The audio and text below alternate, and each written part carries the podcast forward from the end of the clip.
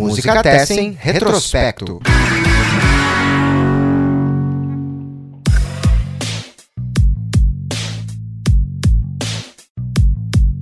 Salve, salve, amigas e amigos do Música Tessen. Eu sou Eduardo Osório está começando agora mais um Retrospecto, o nosso podcast que volta 50 anos e olha para o que acontecia no mundo da música cinco décadas atrás. Então a gente vai entrar no mês de outubro de 1971. Antes, sempre lembrando, nos sigam lá pelo Instagram, no arroba Musicatessen, nosso Facebook, canal Musicatessen, tem também o canal do YouTube, para quem está ouvindo, por exemplo, pelo Spotify, o podcast também é publicado lá no YouTube, e ainda tem a nossa campanha de financiamento recorrente no Benfeitoria Clube do Musicatessen. Então, como eu ia falando para vocês, a gente está entrando no mês de outubro de 1971, um ano que teve duas perdas importantes para o rock. No dia 12 de outubro, morreu Gene Vincent, o cara do Bebop Lula, um dos precursores, pioneiros do rock and roll e do rockabilly, morreu jovem, com 36 anos. Ele teve, estourou uma úlcera dele, e aí ele teve hemorragia interna, parada cardíaca, enfim. O grande Gene Vincent morreu no dia 12 de outubro de 71, e no dia 29, o rock perdeu um dos grandes guitarristas de sua história, Duane Allman, morreu aos 24 anos em um acidente de moto. A gente vai dar sequência aqui na nossa roda de conversa. Estamos gravando à distância ainda, virtualmente, inclusive vocês que acompanham o Musicatessen com frequência, talvez estejam notando uma mudança na minha voz. Eu realmente estou um pouquinho rouco. Tive um leve resfriado e realmente foi só um leve resfriado. Mas estamos gravando à distância também, inclusive por isso, que é para garantir que estejam todos seguros, ainda não é possível gravarmos presencialmente, mas a gente fica aí na expectativa para que logo mais a gente possa se reunir todos juntos para falar de música, falar de rock, falar de discos. E hoje, para formar a nossa lista de outubro de 1971, tenho o prazer de contar com dois grandes parceiros aqui do Musicatessen, que estão sempre por aqui. Lúcio Brancato está junto com a gente mais uma vez e Marcelo Parker também está por aqui. Lúcio, obrigado mais uma vez pela parceria. Fala, Eduardo. Fala, Marcelo. Olá a todos e todas. Prazer sempre. Pode chamar que estamos sempre na área aí para discutir esses grandes álbuns e esse grande ano, né? Marcelo Parker, mais uma vez, muito grato com a tua presença por aqui. E aí, pessoal, tranquilo? Sempre um prazer falar sobre esses grandes anos da história do rock e da, da música pop em geral. Maravilha. Bom, a gente em seguida está entrando na nossa lista final. Qual o disco de outubro de 71 que a gente escolheu como o melhor? Antes, deixa eu dizer que eu passei para o Lúcio, para o Marcelo e eu também, né, fiz a minha lista a partir de uma lista prévia de 45 discos. E aí, os 10 com melhor pontuação entraram na lista final. Ao todo, nós três citamos 20 discos. Então, daria até para fazer duas listas, né? Uh, e teve apenas duas unanimidades, até foi pouco, porque como a gente está só em três nesse episódio, né? Também a gente está mais uma vez uh, só entre três aqui. Normalmente, quando tem menos pessoas, é mais, é mais, digamos, fácil ter discos citados por todos, né? Quando tem um quarto integrante, aí normalmente uh, fica mais um pouco mais raras as unanimidades. Mas só teve dois discos que foram citados pelos três. E a gente vai descobrir logo mais quais são. Dessa vez, nenhum disco brasileiro, mas uma lista bem variada do ponto de vista geográfico. Tem um disco italiano, um disco da Irlanda do Norte, um disco holandês, três ingleses e quatro americanos. Mas apesar dos discos lá dos Estados Unidos estarem em maioria nessa lista, o campeão, mais uma vez, ganhando já, eu nem perdi a conta de quantas vezes a Inglaterra leva o primeiro lugar da lista dos melhores discos de todos os meses que a gente já passou por aqui. Então, Sai coisa boa dessa ilha aí, hein? É, ah. te, te, parece que tem um pessoal que, que faz música legal por lá, né? Diz que tinha uma turminha boa lá que agitava.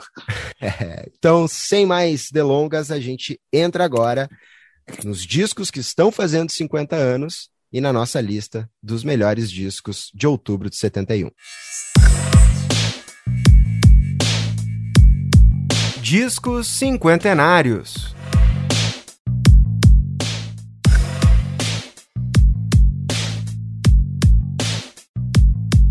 E bom, para começar, o nosso campeão vem da Inglaterra, como eu comentei, um disco lançado no dia 31 de outubro, então também entrou em outubro, assim, né, na rabeira, quase, inclusive, inclusive é um disco lançado na Inglaterra, é um disco inglês, mas que foi lançado no dia 31 de outubro nos Estados Unidos, no Halloween americano, enquanto no Reino Unido ele só saiu duas semanas depois, no dia 13 de novembro. Mas aí a gente usa a data que ele ah, né, saiu antes.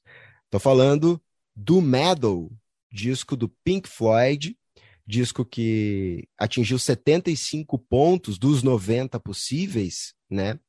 O Meadow que é o sexto disco de estúdio do Pink Floyd e tem uma das faixas mais icônicas da banda, talvez ocupando todo o lado B do álbum, Echoes, uma faixa com mais de 20 minutos de duração, de um disco que tem de um disco que tem seis faixas, né? Cinco no lado A e apenas Echoes no lado B. A gente vai conversar um pouquinho sobre por que Metal merece ser o melhor disco lançado em outubro de 71, falar um pouquinho sobre qual como ele se situa também, né, na discografia do Pink Floyd, essa que é uma das maiores bandas de rock da história. E eu vou abrir, óbvio, o microfone para Lúcio e Parker falarem sobre esses discos, afinal, foram eles os responsáveis por colocar esse disco no primeiro lugar. O Medal ficou na minha terceira posição, mas é o campeão tanto do Lúcio quanto do Parker. Então, Lúcio, por que Medal, o melhor disco de outubro de 71? Que bom que tu votou, já tava ficando. Quando começou a falar, pensei, bah, fiquei preocupado. Será que não votou no Pink Floyd e tal? Né? Não, ainda bem. Mas, né, não tem como ficar de fora, né? Tu pega esse mês, assim, assim como todos, né, do, do que do que a gente tem acompanhado né, aqui no, no podcast, uh, são meses incríveis, assim, daí tu fica pensando nesse balaio, qual que vai ser, qual, qual que impossível não ser o primeiro, e olha, não tem como bater o Pink Floyd ali mesmo, porque é, é, um disco, como, como tu bem colocou, assim, que tem uma das faixas que é das mais emblemáticas, assim, de toda a carreira da banda, né, de Echoes, né, que todo lado B tem 23 minutos, não sei, algo assim, e, e é um disco que, que também ele, ele não deixa de ser um disco onde começa também uma transição deles, assim, claro, eles já vêm de uma, de uma grande de obra, né? O álbum anterior, se eu não me engano, é o, o Autumn Hot Mother, né? E onde eles já flertam com, com, com, né, com peça, praticamente peça sinfônica, né, e usando instrumentos de, de, de, orquestra, o que de alguma maneira uh, eles fazem isso no, também no não deixa de ser, a gente pode dizer como uma peça sinfônica também, assim, só que Né, é, é a banda ali, né, são eles ali com alguns sintetizadores, mais baixo, guitarra, bateria e tal, e, e, é um disco que, que ele, ele já começa, uh, começa a perceber assim que o domínio total assim da banda de, no estúdio, né, eles já começam a brincar ainda mais, né, com, com, com, a, com a tecnologia também, o que, né, de alguma maneira vai abrindo melhor ainda né, o caminho que a gente que desemboca ali no, no Dark Side of the Moon, né, mais para frente. Mas eu acho que aí é bem essa essa transição, assim, porque eles têm ainda um lado do, do, do, do, da psicodelia ainda, de alguma maneira, né, dos anos 60, né, dentro do álbum, mas eles já, já flertam ali ainda mais com o space rock, né, mas não deixa de ter também algumas coisas vaudeville, que remete inclusive ao primeiro álbum, talvez, então eu acho que é um disco que tem um pouco de tudo até ali do Pink Floyd e já aponta alguns, alguns caminhos que eles começam a explorar com mais intensidade daí para frente também, né? Também de trabalhar peças mais longas, né? De também isso que eu falei de, de brincar cada vez mais com os recursos de gravação, né? É um é um álbum, enfim, fundamental, né? Tá entre e, e claro, a gente acaba puxando muito, né? Por, por echoes, assim, né? Uh, ser uh, a grande grande faixa, né? Em todos os sentidos nesse caso. Mas uh, as pessoas sempre se lembram desse, desse álbum por Echoes, né? Então, realmente, é, é o grande destaque do álbum, não tem como não ser, né? Aquela música boa para radialistas, inclusive, aquele momento que tu pode rodar ela na programação e sair para tomar um café, né, fazer qualquer outra coisa e tal.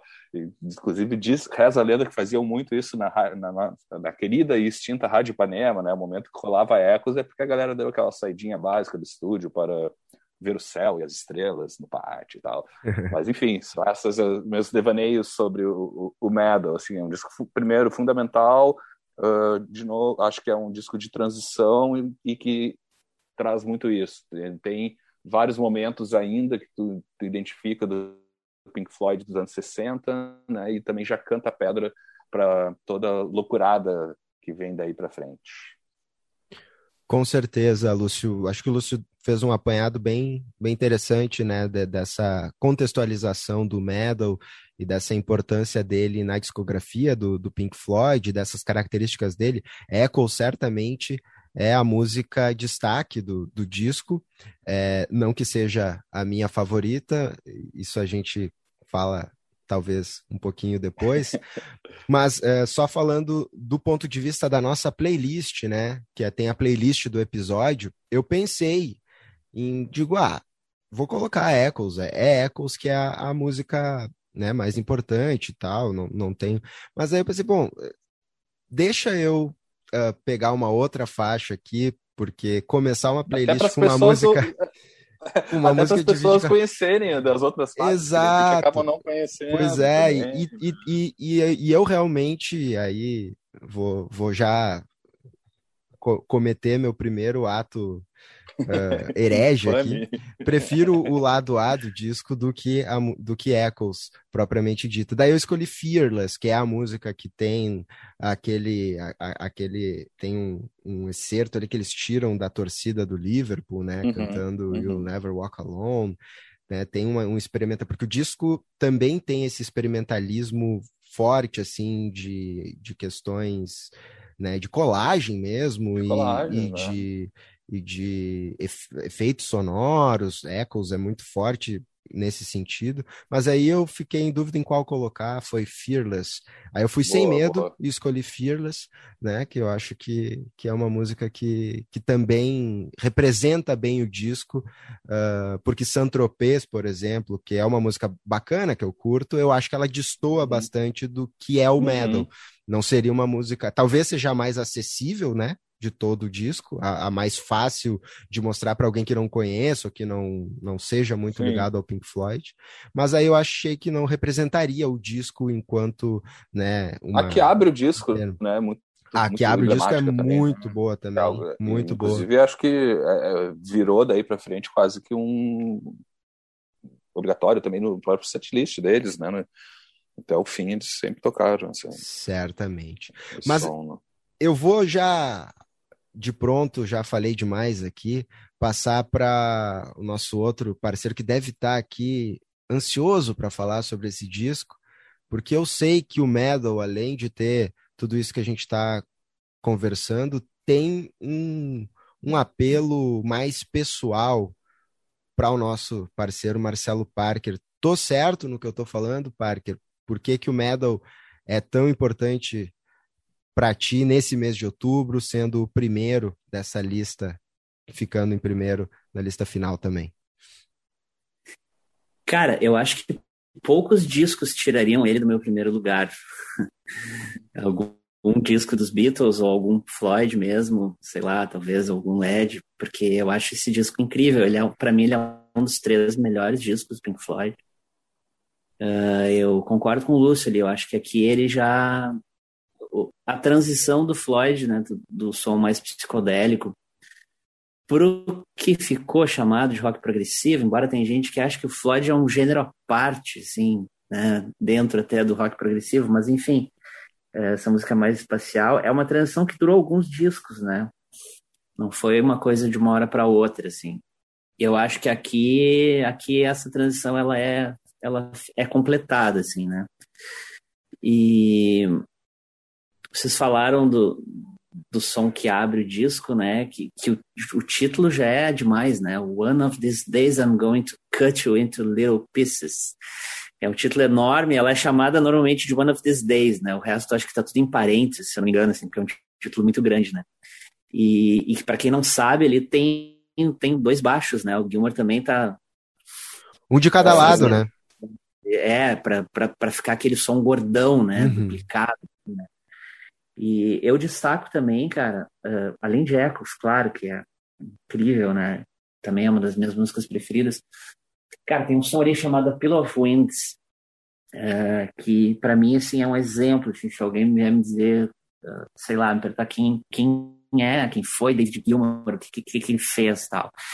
Embora não sejam.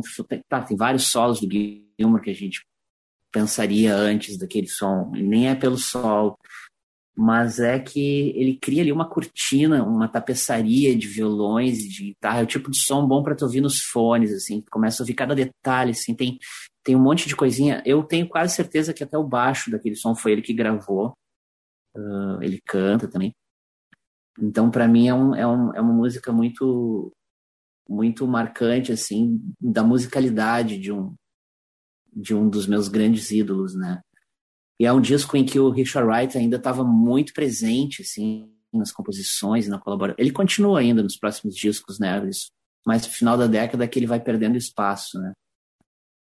E uma coisa que eu acho fundamental nesse disco, assim, quem dera que todos os discos da nossa vida tivessem isso, né?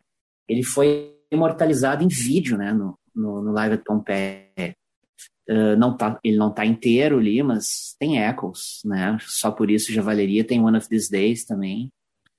Tem, tem Sheamus, né, que é aquele blues com, com uma grande participação de um dog ali, o Ivan cantando maravilhosamente, né? Que pelo é, que eu li, melhor que a gente, né? É, que pelo que, que pelo que eu andei lendo, não sei se uh, confirma, é o dog do Steve Marriott. Exatamente, cara, exatamente. Eu queria dizer, eu, eu já li isso também. É, ele foi, foi emprestado para a banda. Ah, então o Steve Merritt estava na gig por ali, em volta, passeando com o cão e disse: bem. Olha, é, pelo menos o cachorro dele tava. E que é uma grande brincadeira essa faixa, né? Ela tem um ar mais uhum. descontraído, né, também. É, quando tu falou que Santropê destoa, eu pensei nessa também, né? Sim. né? Porque são dois tons maior parte no disco, né? E mas assim, embora a própria a, a, a, o nome Pink Floyd já nos remeta a uma sonoridade específica, a, a banda sempre foi muito muito versátil, né? Hum. Tem, tem uma série de sons, tem sons que são pesados, tem, tem rock and roll, em qualquer disco tu vai achar umas coisas assim, é que a gente fica sempre com uma sonoridade mais marcante, né? A coisa dos teclados, da guitarra do Gilmour. Uh, eu acho que nesse sentido eles eram muito muito Beatles assim, uma banda muito muito abrangente em termos de, de musicalidade. Então, eu, eu acho que um dos destaques é isso, é o fato do, do disco estar tá muito bem registrado ali, algumas das canções, pelo menos, no, no, no filme, né, Pompeia. Uh, então é isso, cara, eu acho que é um, um grande disco, eu coloco ele junto com Dark Side, com Wish Were Here, como os grandes discos do Pink Floyd, e é um disco que o Roger Waters ele tá pouco presente, assim, a, a, voz dele, pelo menos, né? Embora ele esteja sempre ali na parceria das composições. Uh, isso ainda continuaria no Dark Side, né? Que ele canta só as, as duas últimas músicas. E acho que só mais mais pro final mesmo ali no, no, no The Wall e, e, no Final Cut é que ele de fato assume como Uh, e ao mesmo tempo que o Richard Wright vai perdendo espaço, né? Mas aqui eu acho que a banda está muito banda ainda, né? Como conjunto, as parcerias e eles trabalhando juntos, né? De uma maneira muito, muito criativa, descasso. Sim, dessas seis faixas, três são assinadas pelos quatro, né? Daí tem uhum. só a Saint-Tropez, que é a única que o Roger Waters canta e é assinada por ele. E aí tem ali a Pillow of Winds e Fearless, que é do Gilmore, mas uh, com coautoria do, do Waters também. E eu, eu gosto muito, acho que né, também não é novidade, dos vocais do Gilmore. Eu, eu acho que são, são são sensacionais, assim, e a curiosidade desse disco é que é a, a, a estreia do Mason como vocalista, né? O Nick Mason, que é o que fala a frase da música Sim. da música de abertura, né? Eu, eu, não sei se tem alguma outra participação vocal dele na discografia do Pink Floyd, mas eles pois inclusive é. brincam com isso também. Uhum. E Echoes tem uma, uma as vozes, né, casam muito bem ali do, do Gilmore com Richard Wright, né, um dos sons Sim. que eu sempre me lembro, assim, quando eu penso nos dois cantando juntos, né, é. É, cada um numa, num tom, né, é muito o que legal. de alguma maneira filme... eles deixa, deixam o, o, até o Waters soltar um pouco mais a mão no baixo, né, porque pô, aquela parte do groove em, é um baixo é, gordão. Coisa, né? Nossa, uma das. E é, e é, e é começando o disco, né? Acho, dele. E começa o álbum com essa. Com esse. Dos dois lados, o baixo pegando ali. É, é, algo que eu, eu sempre tento imaginar. É algo que é, que é difícil, porque eu não tenho. Sei que o, o o Lúcio tem, mas eu tento imaginar lá, 50 anos atrás, saiu o disco e aí a pessoa pegando o vinil e botando ele para tocar, Sim. né? E, e, começando com, com esses baixos e tal. Uh, eu, eu, eu, só escuto pelo, pelo, pelos é, streaming, né? Que eu, como eu consigo. Mas deve, deve, ter, deve ser uma experiência foda também, né? esse disco, assim como o Dark Side é conhecido como o disco do Prisma, esse é o disco da orelha, né? Ah, sim. sim é verdade. Uhum. É o famoso disco, assim como tem o disco da vaca. Também. E, e sabe qual é a loucura? Eu, por, por muitos anos, eu, eu, não chamava nem disco da orelha, porque eu achava, acho até hoje, assim, quando eu, quando eu vejo a capa de primeira, assim, parece também um ratinho, se vocês prestarem atenção. Cara, eu sempre vi um nariz ali. Eu via sempre um rato, assim, um ratinho branco com olho preto. Assim, sabe? É, vou procurar o rato. Não. Pensei nisso. Olhem, vejam a capa e tentem achar o rato. Exatamente. fica, fica o desafio para o pessoal no Instagram. Fica o desafio. Depois eu, eu publico a capa, sempre publico a capa uhum. dos, dos discos que passam por aqui. Mas é isso. Medal do Pink Floyd, então, nosso grande campeão de outubro de 1971. Disco lançado no dia 31 de outubro daquele ano o sexto álbum do Pink Floyd lançado pelo, pelo selo Harvest Records, produzido pela própria banda, disco que tem Echoes, mas na nossa playlist Fearless é a música que está representando o disco por lá. Caso vocês queiram retomar alguma coisa do Pink Floyd, é, é, sabe como é, né? Que a conversa é, é solta. A gente vai seguindo um roteirinho, mas se quiser retomar alguma coisa no meio da, da conversa, não tem problema, porque a gente vai completar. Eu acho que agora a gente para e faz uma audição comentada de Echoes. É, pode ser, fazendo uma, uma análise de, de, cada parte, é uma, é, uma, é, uma, é, é uma boa ideia, inclusive.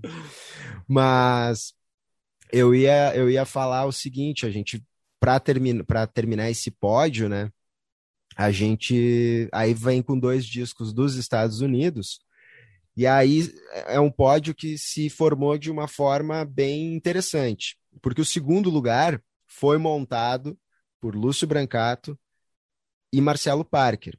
E o terceiro lugar é meu, basicamente.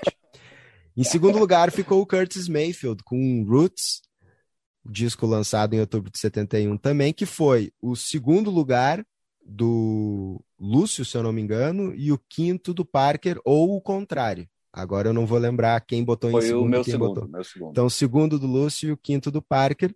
E em terceiro lugar ficou o Don McLean com American Pie, que foi o meu primeiro lugar e não foi citado nem pelo Lúcio, nem pelo Parker, e eu não citei o Curtis Mayfield. Aliás, o, o, o, medal do, do, Pink Floyd é uma dessas unanimidades que tem na lista, né? O Roots e o. E uma o das American, poucas, né? Uma das poucas, tem só mais uma que a gente vai ver mais para frente. O, o Roots e o American Pie não, não, não foram unanimidades, mas a gente começa, obviamente, falando desse segundo lugar, que, para ser sincero, o Roots chegou a figurar na minha lista, ele não entrou por essas coisas, assim, poderia ter entrado sem problema nenhum. Ele esteve, como eu, eu, eu falei, né, na minha lista, e no fim das contas eu acabei uh, tirando ele. Não reescutei, talvez se eu tivesse reescutado ele teria entrado, mas é isso. Curtis Mayfield foi o segundo lugar do Lúcio, então é óbvio que eu abro para ele começar falando sobre esse disco um pouco, e depois o Parker, assim, na sequência, já pode emendar e falar um pouquinho, já que o Parker também mencionou o Roots. Diga lá, Lúcio. Então, cara, acho que eh, eu até já, já comentei uh, numa outra participação, acho que, se não me engano, era o Curtis Live, que é de 71 também, em algum outro mês passou pela minha lista ou na lista final, não lembro. É provável. Mas eu me lembro de ter falado, e eu repito isso sempre que eu falo de, de, de, de Curtis Mayfield, assim, que ele é daqueles poucos artistas que tu pode pescar qualquer disco da discografia dele que não tem erro, são sempre discos da mais alta qualidade musical, né? né, também de mensagem, de letra.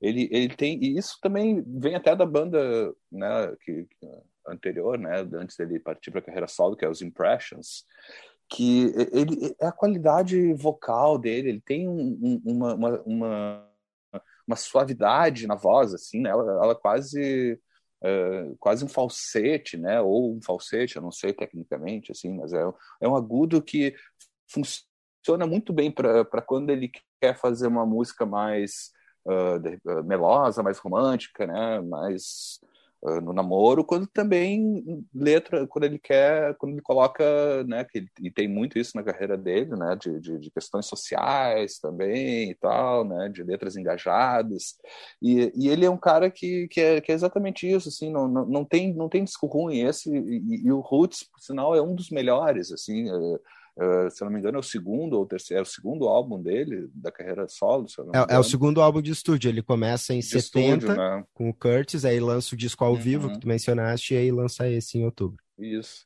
E, e é, é, um álbum, enfim, to, assim como todos, né? Ele, ele é, tu, tu, tu, ouve do início ao fim com, com muita facilidade e, e, e, soa sempre muito bem. Assim. Então, uh, mais uma vez eu digo, não Curtis Mayfield não tem erro, vai lá que vai ter ser, sempre vai ser um disco muito bom, assim, né? E aqui, mais uma vez, ele comprova isso, né? E, e, e mesmo, mesmo tendo, ele tem músicas longas que passam muito rápido, né? Então, então é aquela coisa que, que, que não, não, não e se repete ao longo da discografia dele. Ele é um músico que, que trabalha músicas muito longas, né, de quatro minutos para cima, né, digamos assim, dentro de, uma, de um, né, do que a gente conhece como um formato mais, mais radiofônico e tal. Tanto é que muito saía, eh, rodava muito em rádio, né, as edições, eh, eh, faziam muitas edições para rádio, né, daqueles EPs, né, de 7 polegadas e tal. o Curtis Mayfield tem muito isso no mercado, assim, por, exatamente por isso que ele trazia faixas muito longas, e, mas eram muito boas e a gravadora, não, para aí, vamos fazer uma versão, né, menor para as rádios e tal. Então, realmente, assim, não, é um cara que não, não tem erro, uma carreira muito muito sólida, assim.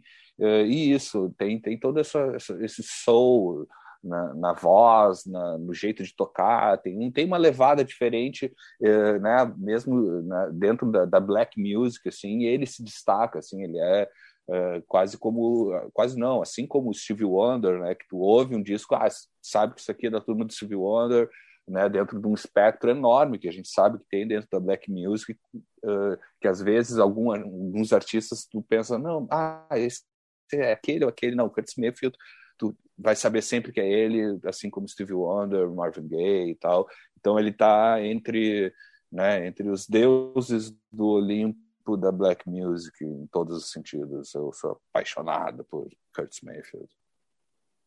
É por aí, Parker? É por aí, cara. O que o meu destaque era essa última coisa que o falou. Eu acho que ele tem um som completamente à parte dentro dessa galera, assim, muito fácil de identificar e, e diferente, assim. Tem, tem no meio daquele groove todo entram uns arranjos de cordas, assim. Tem uma percussão que, é, que quase que quase sempre está presente ali no fundo, assim, uns elementos diferentes, assim, do que normalmente tu espera de, desse soul, da black music dos anos 70, a própria voz dele, né?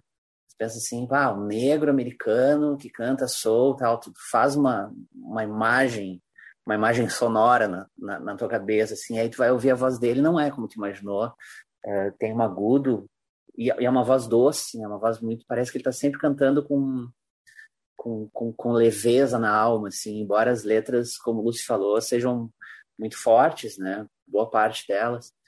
E usa muito falsete também, como você comentou. É, então, assim, é, é um é um, um, um, timbre que, que vai muito mais para agudo do que para o grave, né? Então, eu acho que ele ele tem um ele, tem, ele ocupa um nicho à parte, assim. E esse disco é cheio de clássicos, né? Tem, tá olhando aqui, pô, tem Get Down, Get Down é um clássico dos anos 70. Uh, Beautiful Brother of Mine. We Got to Have Peace, que é uma música linda, é, é, é um, tem aqueles discos com cara de, de, de coletânea, né? E, é verdade. Então, assim, ele é, ele é um dos, dos meus artistas preferidos desse, desse estilo e acho que faz um, um som completamente diferente dos seus pares. Maravilha, Got to Have Peace, que o Parker mencionou, é a faixa que está lá representando o disco na nossa playlist.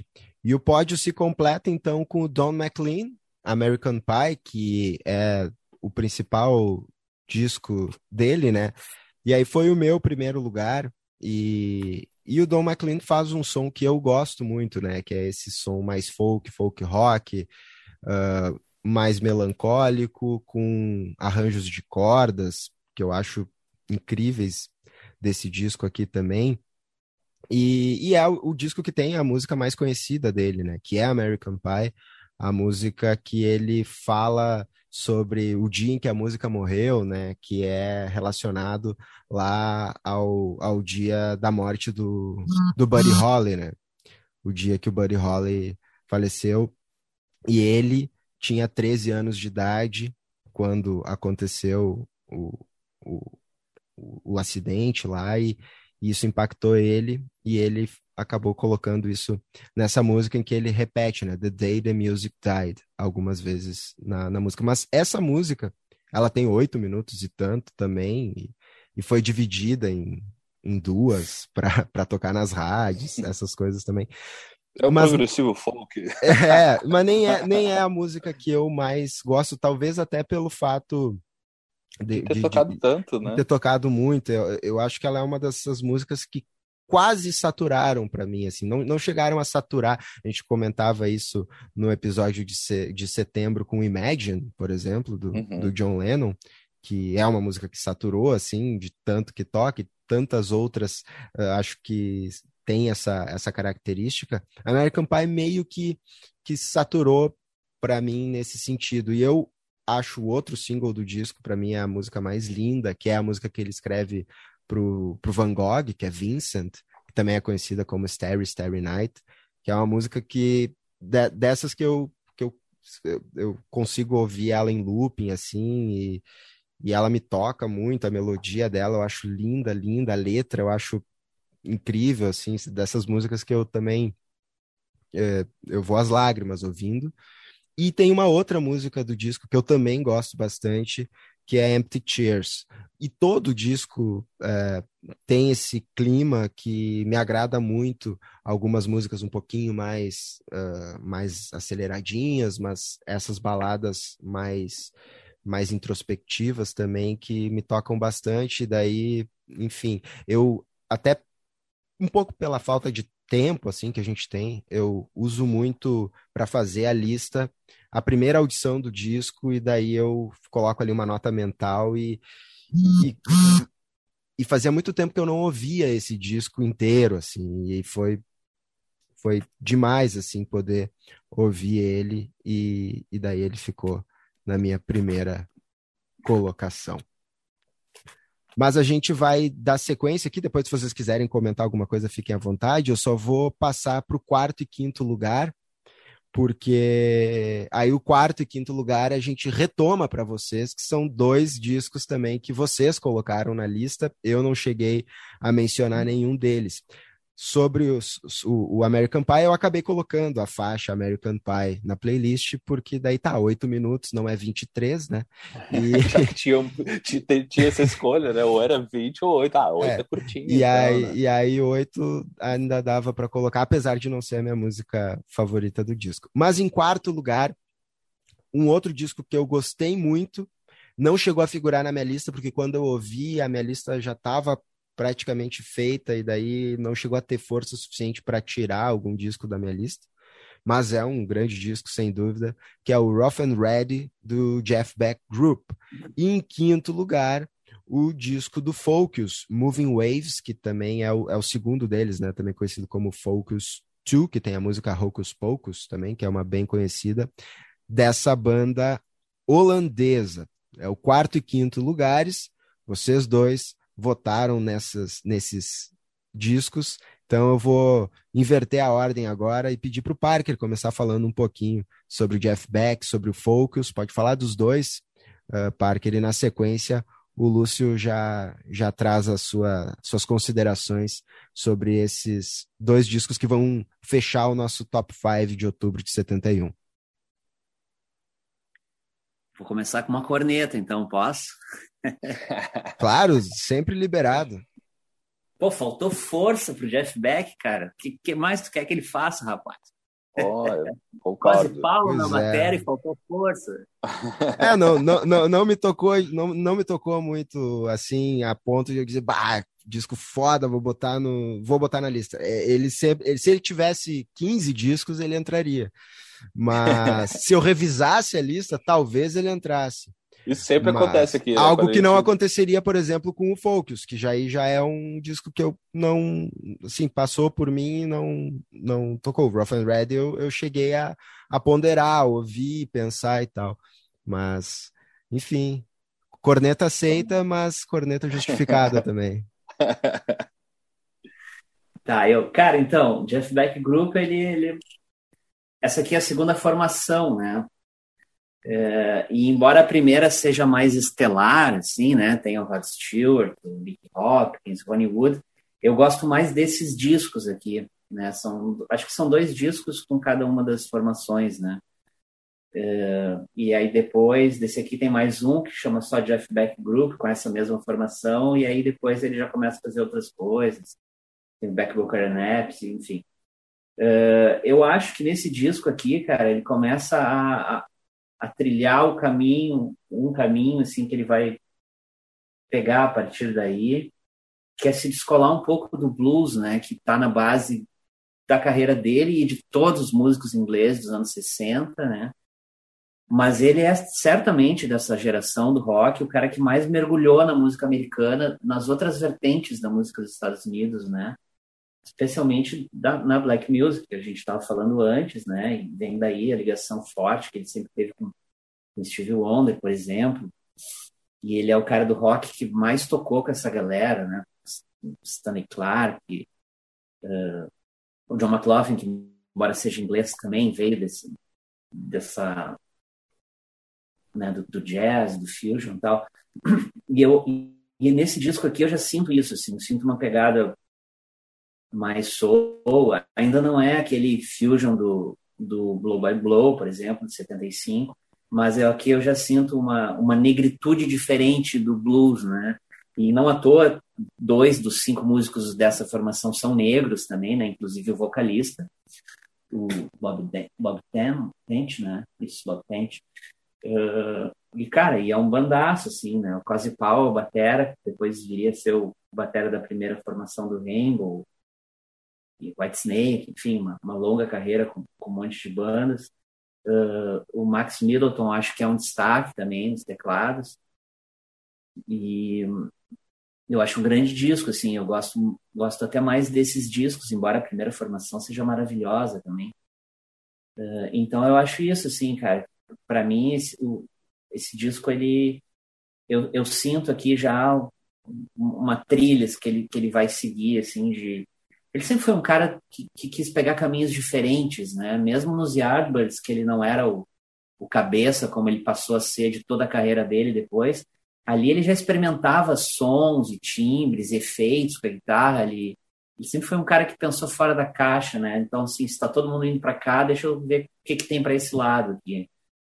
E, e eu acho que ele as fontes onde ele vai na música americana, ela sempre buscou outras fontes, né? Que não a, a, aquela trilha aberta pelo Clapton, por exemplo, que todo mundo acabou de, uma, de alguma maneira seguindo, né? Então é isso, cara. Discão é um dos meus preferidos da, da carreira do Jeff Beck.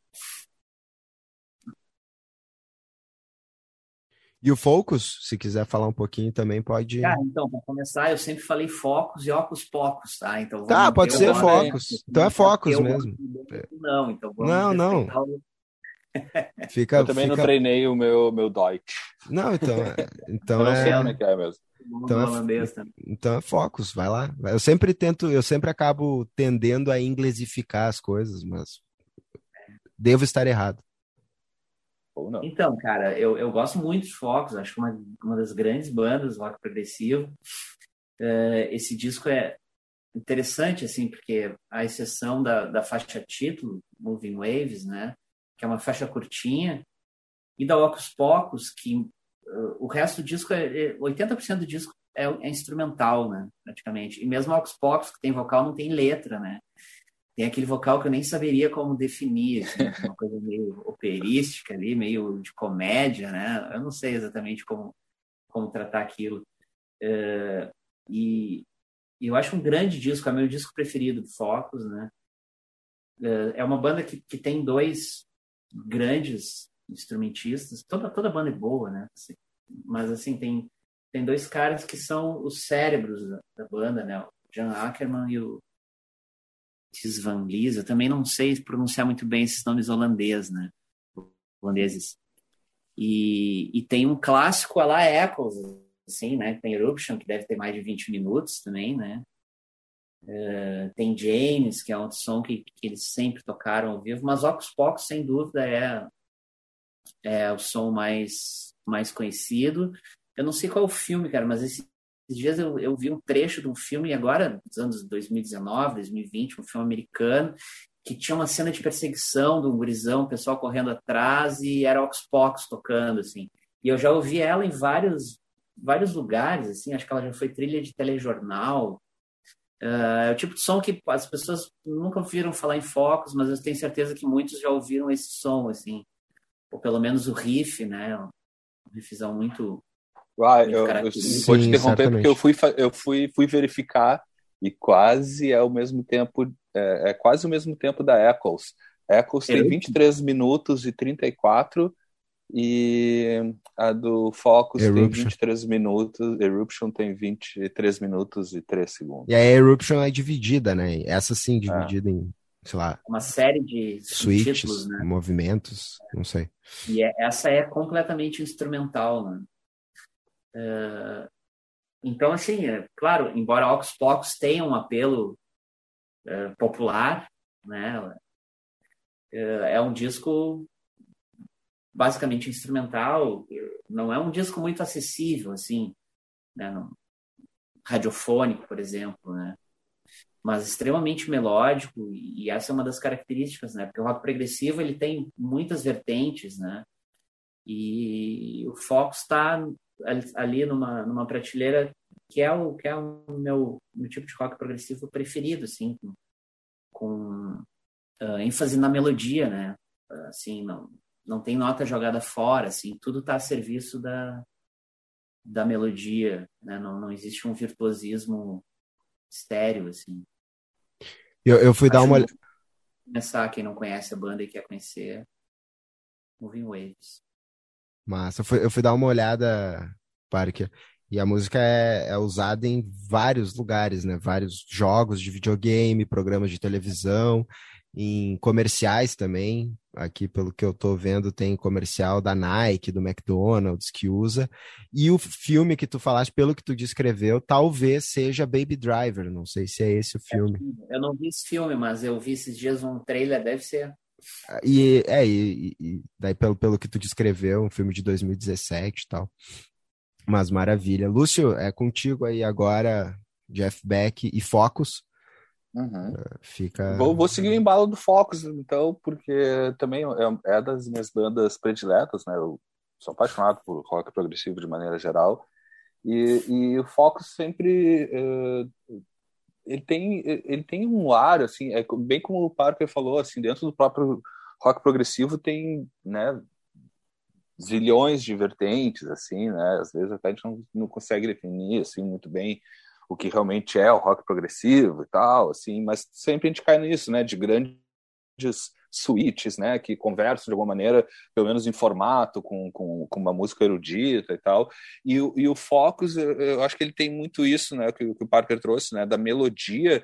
E eu arriscaria, assim, nem sei se existe esse termo, assim, mas eles têm algo, uh, talvez até pela escolha né, de instrumentos, né, que tem a flauta transversa também e tal, e sempre um Hammond, eles não, não, não variam muito, pelo menos nesse, né, na primeira parte da, da discografia deles, em termos de buscar muito sintetizadores, né, assim, outros outros elementos, assim, eles ficam conversam mais com, com uma formação mais, de instrumentos mais clássica, assim, mas eu acho talvez por isso me remete muito ao, ao, ao talvez a uma música um pouco mais barroca, né? Eles têm um ar barroco assim na sua sonoridade, na sua musicalidade. Não sei se também uh, culturalmente ali pela região da, né, por ser holandês e tal. Não sei se estou falando bobagem, mas uh, me, me remete muito muito a isso. Assim, eu acho que uma das das características que torna uh, a banda diferente de, de tantas outras assim dentro desse mesmo gênero, né, que a gente possa chamar de rock progressivo.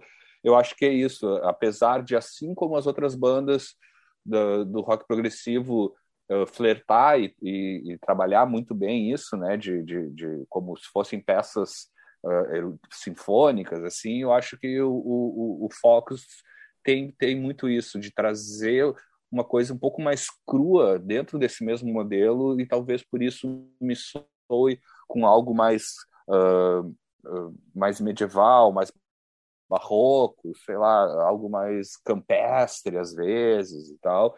E, e também grandes instrumentistas. Eu tive a, a, a, sorte e o prazer de assistir. Eu vi dois shows do, do Focus aqui em Porto Alegre, um no, no Bar Opinião e o outro no Teatro Dan Higgs, assim, foi uma experiência sensacional, assim, é impressionante, assim, ver esse potencial, né, tu, amplificar isso, essa coisa barroca num, num, num show, né, em lugar em dois lugares bem distintos, um no teatro e outro numa casa de shows, assim, é, é uma experiência foi uma experiência única, assim, realmente. Assim, eu sou muito fã, tenho vários discos deles, mas também recomendo, assim, se quer começar a, ou procurar entender, ou né, não, não, é, não quer ser taradinho e ter vários discos, pode ter só esse disco do, do da banda que já representa muito bem e, e é muito do que eles fazem daí para frente também. Então é um, é um bom disco de começo ou começo, meio e fim. Pode ter só ele que já basta, né? Se tu não é um doentinho pro rock progressivo como eu, que eu já tenho, sei lá, uns cinco ou seis álbuns deles aqui. E o Jeff Beck, pô, o Parker, mestre, matou muito bem a charada, assim, né? Ele é um. Pô, é um disco sensacional, assim, eu também sou muito fã, assim, e, e já é muito isso, assim, o, o que difere, assim, é, ele já, ele já aponta o caminho que vem daí para frente também, né? E é muito o que o Parker falou, assim, Uh, uh, o, o, Jeff Beck sempre buscou caminhos não tão convencionais ou tradicionais dentro do que o, todo, toda toda geração de guitarristas, né, uh, da, da, mesma geração que ele buscavam assim dentro de, de referências, assim. E aí é, é, bem nesse álbum que ele que ele já já ao mesmo tempo que ele já aponta um caminho ali mais né para o fusion né mais para uma conversa mais forte também, com elementos de black music, ele traz já um peso que, que eu acho que se justifica pelo, pelo próprio baterista também, né? Que eu também sou fãzaço dele e das bandas dele, né? Rainbow, Snake, Sabá, enfim, carreira solo do Dio também, se não me engano, coisa Power tocou. E então o Jeff, e o Jeff Beck não, né, é impressionante, é aquele que não erra o pulo para escolher os parceiros de banda nunca, né? Em toda a sua trajetória, até hoje ele é assim, né? Ele, ele ah, quando tu vê, tu vai olhando quem tá do lado dele é só monstrinho, né? Assim como ele. Então, mais uma vez, tipo, claro, né? Se, se fosse escolher entre Jeff Beck's group, Jeff Beck groups e tal, pô, Ronnie Wood, né? Rod Stewart ali no primeiro e tal. Né? Eu prefiro muito mais o, o, a primeira formação, mas aqui eu, eu, eu gosto igual, porque eu, eu, eu, acho difícil não gostar de, de até do, do, que for ruim do Jeff Beck, assim, porque eu acho ele sempre um cara que, que traz muita informação e muito bem dada o recado, dado o recado, assim, e aqui ele comprova mais uma vez que ele é o cara, assim, não, não à toa que ele é né, a trinca dos grandes guitarristas, pelo menos para mim, com certeza, o Jeff Beck. E aqui também, acho que também desse direcionamento que esse álbum dá, assim, é também a, o, o, teclado, né, as teclas vêm de uma maneira diferente, também já apontando para o que vem a seguir, assim, se descolando um pouco mais do, do que seria um blues tradicional, flertando com um pouco de né, do que viria a ser um, um hard rock, para ir agora apontando para um caminho um pouco mais até elaborado, assim, apesar de também soar como um disco muito cru, assim, né? Mas é muito, muito pegado e tal. Eu adoro. Recomendo. Oi, Mara, diga, diga, Parker. Não só fazer um adendo aí, o Lúcio falou da influência barroca no Focus, né? Eu lembrei que eu assisti uma entrevista no YouTube do, do Greg Lake, é uma entrevista bem antiga, dos anos 70, assim, e ele dizendo que, para ele, pelo menos, assim, o, o que caracterizava boa parte do, das bandas de rock progressivo ali do início dos anos 70 é que, ao contrário de boa parte das bandas dos anos 60, o blues não era a matriz uhum. original onde eles bebiam, e sim a música europeia, música que a gente conhece como música clássica, né? Uhum. Embora o classicismo seja um período da música erudita, né? Assim como o barroco, o romantismo uhum. e tal. E, claro, tem uma vertente, ou algumas vertentes rock progressivo que bebe muito no jazz também. Mas uh, muitas bandas, e o Focus é um exemplo, né? A, a música erudita é, é, a, é a raiz ali, é a matriz de onde os caras saíram, né? E é isso que, que deu um caráter diferente ao rock progressivo, e na verdade deve ser o que incomoda muita gente, né? Que às vezes nem considera rock. Né? Uhum. Mas é isso, assim, a influência europeia é, é, mais forte em muitas dessas bandas do que a influência do blues, que é a matriz do, do rock em geral. Né? Muita é gente considera a tranqueira do rock, né? É. é. Temos amigos que falam no, isso. Nosso, nosso grande amigo Zé Fernando, mas ele tá menos, menos implicante com, com é, essas questões. Que é tudo fachada. Ele, é... tem, tem, as capas dos progressivos na parede. Lá, Deve ser. Eu, eu também acho. eu também acho. Mas vem cá, uma breve curiosidade, né, porque a gente já está falando em focos, Holanda. Uh, também uh, não, não é um, um berço de, né, de muitas bandas, não se conhece muita coisa da, da, da Holanda, assim, ou pelo menos. É, assim, tem grandes. a. Tem, tem Shocking aquela... Blue. Shocking Blue, que fez bastante sucesso ali, né? Nessa época, né? Também. Os irmãos mas... Van Halen, né? Van Halen. Sim, sim, mas como o Beck saiu dali a parada, assim, é. né? Uh, não, me, não me vem nada muito além do, do, do Focus. Pô, e... e a gente tava falando do Don McLean que fez pro Van Gogh a música, né? A Holanda tá presente no, na é, tá lista. Tá presente, né? né? Nossa, bah, Os é. links todos feitos. Holanda presente. Super. Oi, é, diga. Não, então, cara, eu fui ouvir a tua lista, algumas coisas, né? Uhum. Uh, ah, tá, achei. E aí, uma das coisas que eu vi ali, eu pensei, pô, mais um disco do Earth, Wind and Fire, né? Aí eu pensei, não conheço esse disco, hum. aí botei. E aí achei estranho, uhum. uma, mas não é. Cantando, ué, que, que é isso? Aí eu fui olhar, não, é só Earth and Fire. Essa é uma banda holandesa, também não, não conhecia. Ah, olha aí. Uh, então tá mais uma aqui. E, cara, se a gente for dar uma pesquisada no YouTube ou no Google, a gente vai achar certamente uma série de bandas holandesas. Sim, sim, mas, que, que, mas tipo que, não... que, conhecidas, né? Deve ter. Ah, sim, é, é, não, não, não chegaram até nós, Né? Assim, de bate pronto, assim, cara, só me ocorre essas duas, assim. Mas essa Earth and Fire eu achei muito massa, não entrou na minha lista, mas eu acho que vale a pena dar uma ouvida, cara. Se não ouviu, muito legal o som. Ó, vou já, atrás, vou atrás. Já fica aí a, a dica. A gente fechou o nosso top 5 e agora a gente vai para os discos da posição da sexta décima posição. Aí eu vou fazer aqui uma passada rápida sobre eles e aí depois a gente abre para vocês falarem, porque daí normalmente são discos que às vezes um escolheu, o outro os outros uhum. não, não não chegaram a escolher, aí fica uma coisa um pouco mais livre não precisa falar de todos, mas claro que está à disposição para vocês, se quiserem falar de todos, não tem problema. Mas em sexto lugar ficou a nossa outra unanimidade, e aí é algo interessante, né? Porque os três citaram o First Light do Fred Hubbard, só que não em posições muito altas. No cômputo geral, ele ficou em sexto lugar. Em sétimo, aí um disco que eu coloquei na lista, que é o do Fabrizio de André, Non al denaro, non al amore, ne al cielo, cielo, não, meu italiano não é muito, muito afiado. Em oitavo, o Van Morrison com Tupelo Honey. Em nono, aí o disco que o Brancato colocou, o A Spacing Time, do Ten Years After. E aí um adendo, um, um, um meia-culpa deste, uh, deste mediador aqui.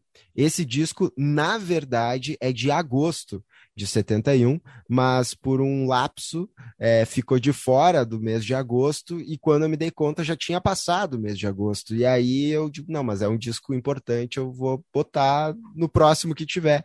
E aí entrou no mês de outubro e não estava errado, né? Acabou entrando na lista final. E para finalizar a lista, em décimo lugar, o primeiro disco do John Prine, que daí também foi um disco que eu coloquei na, na, na lista, embora ele tenha ficado empatado, né, com outro, com outro disco, que foi o disco que o Lúcio escolheu. E aí quem desempatou para colocar ele ficar o John Prine foi o Parker. Eu vou abrir então para vocês uh, comentarem. O Lúcio, inclusive, pode comentar o, o, seu que ficou de fora nesse desempate, que é o do Grateful Dead. Mas desses cinco aí, se o Lúcio quiser comentar algum deles, acho que o A Spacing Time ele vai querer falar, né? Foi ele que botou na, na lista. Talvez o, o Fred Hubbard, ou qualquer outro que quiser. Diga lá, Lúcio. Então, vou nesses dois mesmo. Assim, o Fred Hubbard é um, um cara que eu adoro, assim, tenho também bastante coisa dele.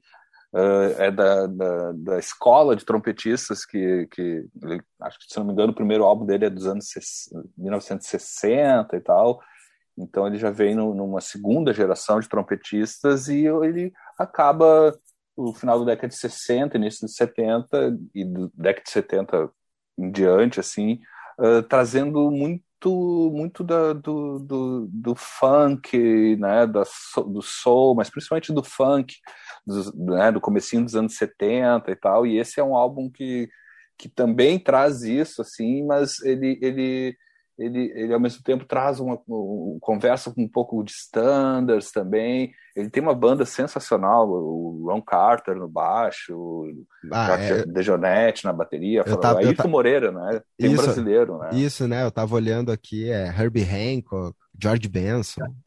É, é um, é um time, time de feras. Assim. Esse é outro cara que, que também sempre teve muito, muito bem acompanhado.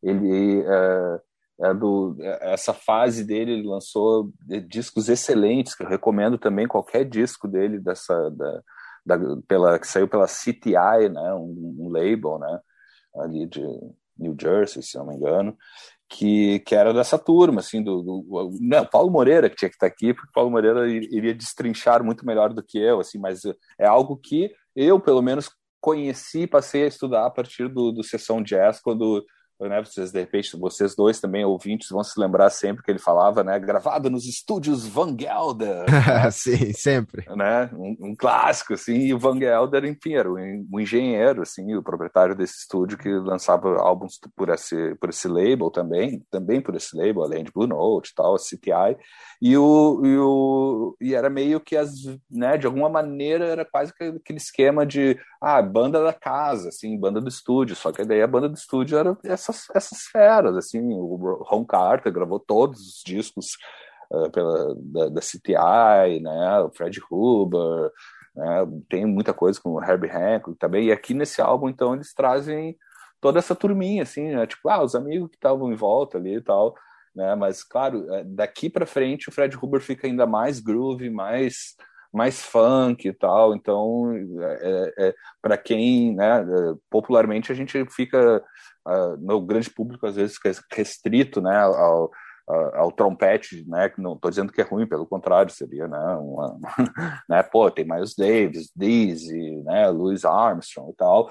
E tem esses, esses caras que, pô, corriam junto, entendeu? Claro que às vezes em décadas né, separadas e tal, mas o Fred Huber é, é, um desses exemplos, assim, é um cara que ficou muito popular com, com essa pegada de, de funk e tal, né, de, de groove, então é um cara que, que muito aproveitado também depois numa outra geração lá na frente pela galera do hip hop, né, sampleou muita coisa né, das, das, das melodias, né, dos riffs do, do, do Fred Huber, então é algo que que, que atravessou gerações, né? Fred Huber recomendo fortemente, assim, entre esses músicos aí que de jazz e também de funk, né? E de soul music e tal.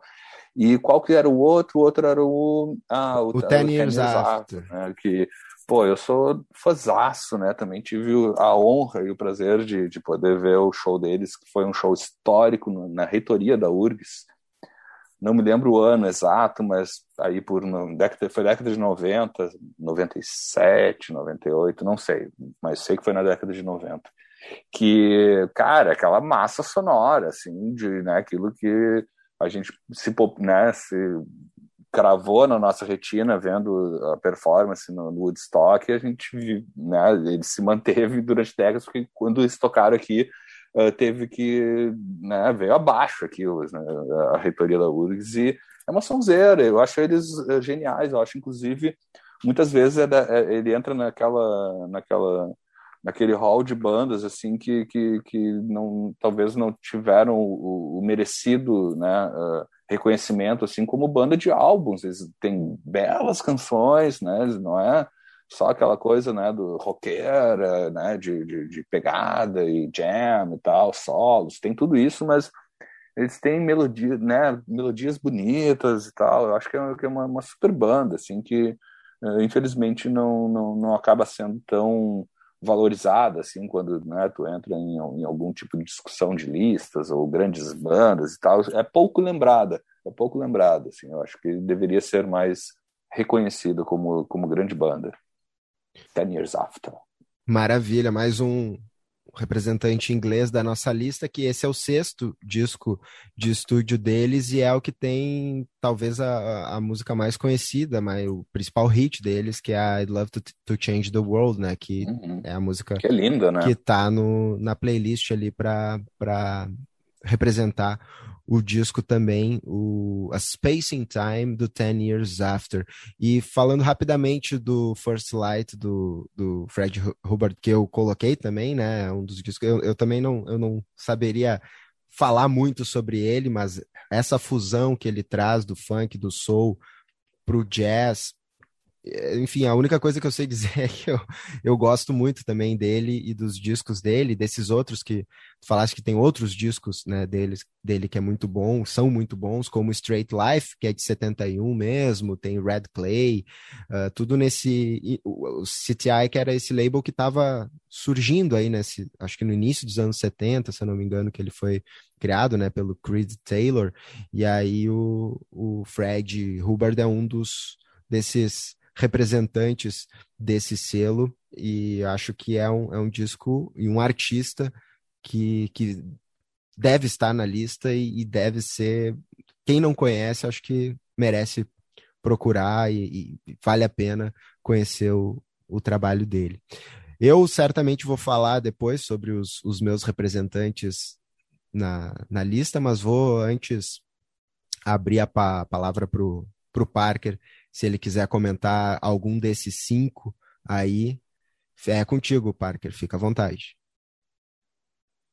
Cara, só me lembra aí, fora o, o, Fred Hubbard e o Ten Years After, quais são os outros? Tem o Van Morrison com Tupelo Honey, e aí depois tem o Fabrizio de André, o italiano, e o, é, o John Prine, que foi a, a, tua, o teu desempate que colocou ele. Tu não tinha citado ele, né? Mas foi o teu desempate que colocou ele em décimo lugar.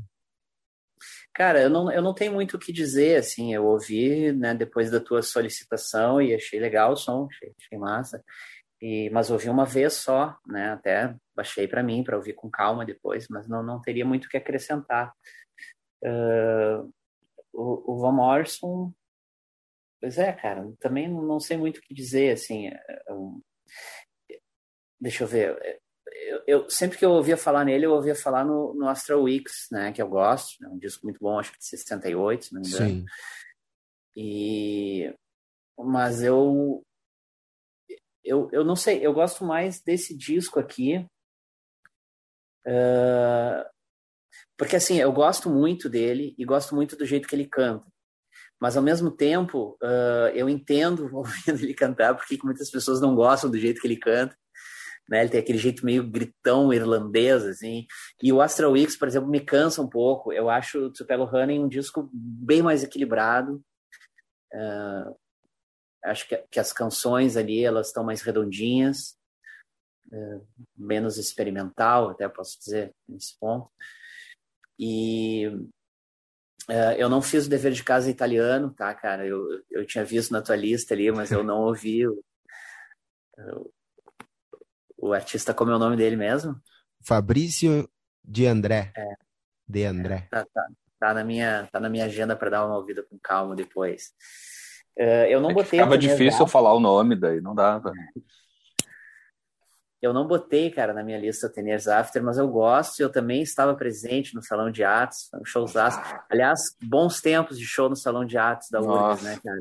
Uhum. Depois que construíram o Teatro do SESI, que, claro, é muito maior e melhor e tal, mas os shows sumiram ali, né, cara? Era bem mais é. pertinho. E a teve muito, né? Nos anos 90 teve muito, muitos muito, shows cara, ali da, dessa turma, assim. Marillion, nem sei quantas coisas eu vi ali. MPB, vi muita coisa. Uhum. E, e Teners After me lembra exatamente, cara. E, e, era um tempo que eu tinha uma câmera de vídeo pequenininha, às vezes eu levava assim, meio camuflada em algum lugar, cara, eu tenho uns 15 minutos daquele show gravado. Nossa, queremos! e eu, e se eu não me engano, cara, quadrado na parede. Ali, I'm Going Home by Helicopter, né? O clássico que eles tocaram no Woodstock. Uh, e, cara, o Fred Hubbard, assim, ele realmente, talvez ele não tenha importância pro jazz, né, do, dos, dos top three ali, né, do Miles, do Louis Armstrong, do Dizzy Gillespie, mas ele é um cara tão bom quanto, né, e esse disco aqui é um disco, eu diria que, que até para quem não está muito acostumado com jazz, gostaria, assim, porque é, é, ele é um disco concordo. muito melódico, ele não tem, né, aquela profusão, assim, de de notas, assim, que às vezes tu vê que os caras estão se divertindo muito tocando, mas para quem está ouvindo não, não, uhum. né, não é assim tão bom. E, e, esse disco aqui é maravilhoso, um disco extremamente melódico, né, com, com umas groovezeiras.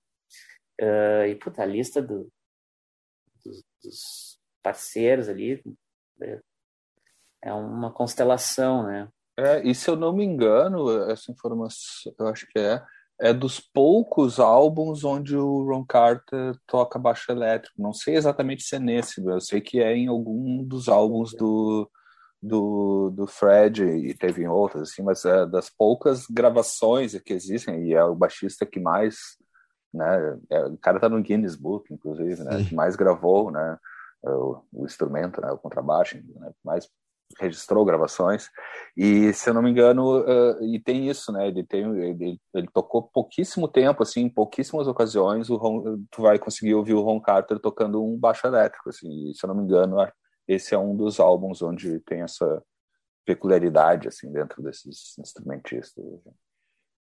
Pois é, e aqui nas nossas escolhas geralmente eu não coloco as coisas do jazz assim, porque eu acho que, que é um universo musical à parte, assim, eu sempre acabo priorizando o rock.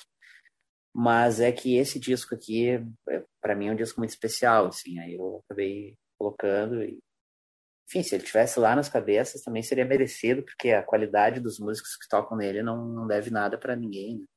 Né? Uhum. Mas é isso aí, Edu. E os outros que estão na lista aí, cara, não, não são muito a minha especialidade, não, não teria muito, muito colaborar. Ah, tranquilo, tranquilo. É, essa, essa, essa segunda parte normalmente é, é um pouco mais solta, até por isso. É, aí acabou que é, entraram esses dois discos. Eu vou começar pelo John Prine, que é o, o, o cara que entrou na décima posição. E, cara, eu gosto muito desse disco, é o primeiro disco de estúdio dele. Ele né, é um, é um folk, mas que tem uma pegada country também. E como o, o, o Parker até me comentou, né, tem um, uma, um, ecos muito forte, é falando em echoes, né, do Pink Floyd, tem ecos de Bob Dylan muito muito presentes ali no, no na música do John Prine. E esse disco, que é o primeiro disco solo dele, acaba trazendo algumas das uhum. músicas algumas das músicas mais mais conhecidas dele, assim, mais aclamadas e tal, como Paradise, Hello in There também é bem conhecida, e a Sam Stone. E, e eu gosto muito das letras também, né, da, da, forma como ele constrói as letras e como ele, como ele conta uh, essas histórias. Sam Stone, por exemplo, é, é sobre uh, um, um, veterano de guerra, né, da guerra do, do Vietnã, uh, viciado em heroína, e aí ele conta essa história e, e também da morte dele por overdose. E, e tem uma. Depois eu vou contar, tem uma outra. É, uma outra não tem um, um, um, uma questão envolvendo essa música e o Pink Floyd também, que daí também é outro link que tem na nossa, na nossa lista que fecha a fecha aí o, o, a, o décimo lugar puxando o primeiro. Mas é um, um, disco muito, muito bom, que eu gosto bastante. É também desse estilo de música que eu, que eu gosto muito de ouvir e recomendo muito às pessoas né, que, que possam gostar dessa sonoridade folk com uma levada country, né? O, o, John Prine na voz e no violão, mas tem pedal steel ali também, tem uh, guitarra, piano, órgão. Então fica essa dica, né, do, desse décimo lugar.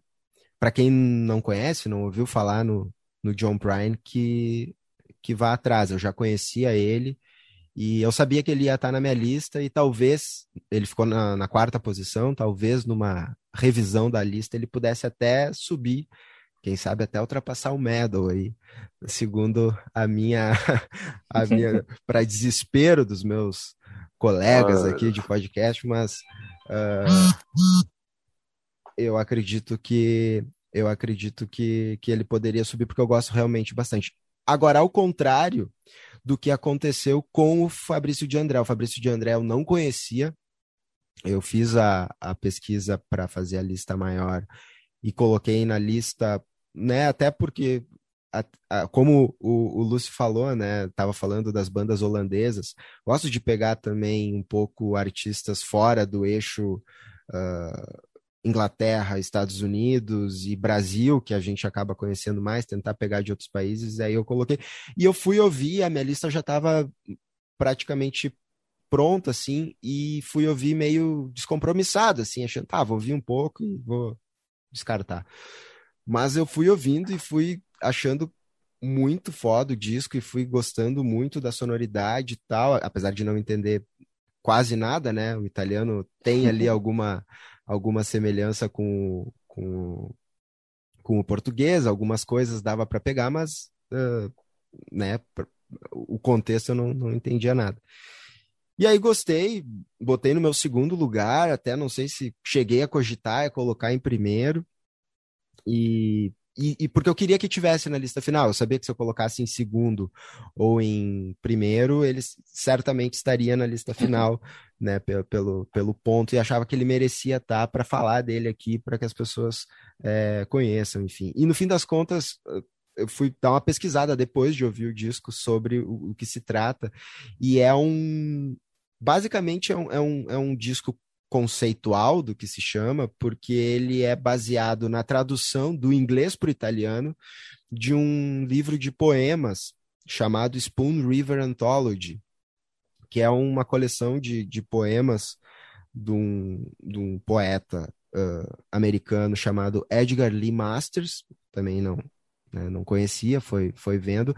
Ele narra nesse livrinho, nesses pequenos poemas, o que seria, uh, seriam epitáfios de moradores dessa cidade chamada Spoon River, que é uma cidade uh, imaginária, né? Ele pegou de um rio que passava, o nome da cidade, o nome do rio que passava perto da onde ele nasceu e tal.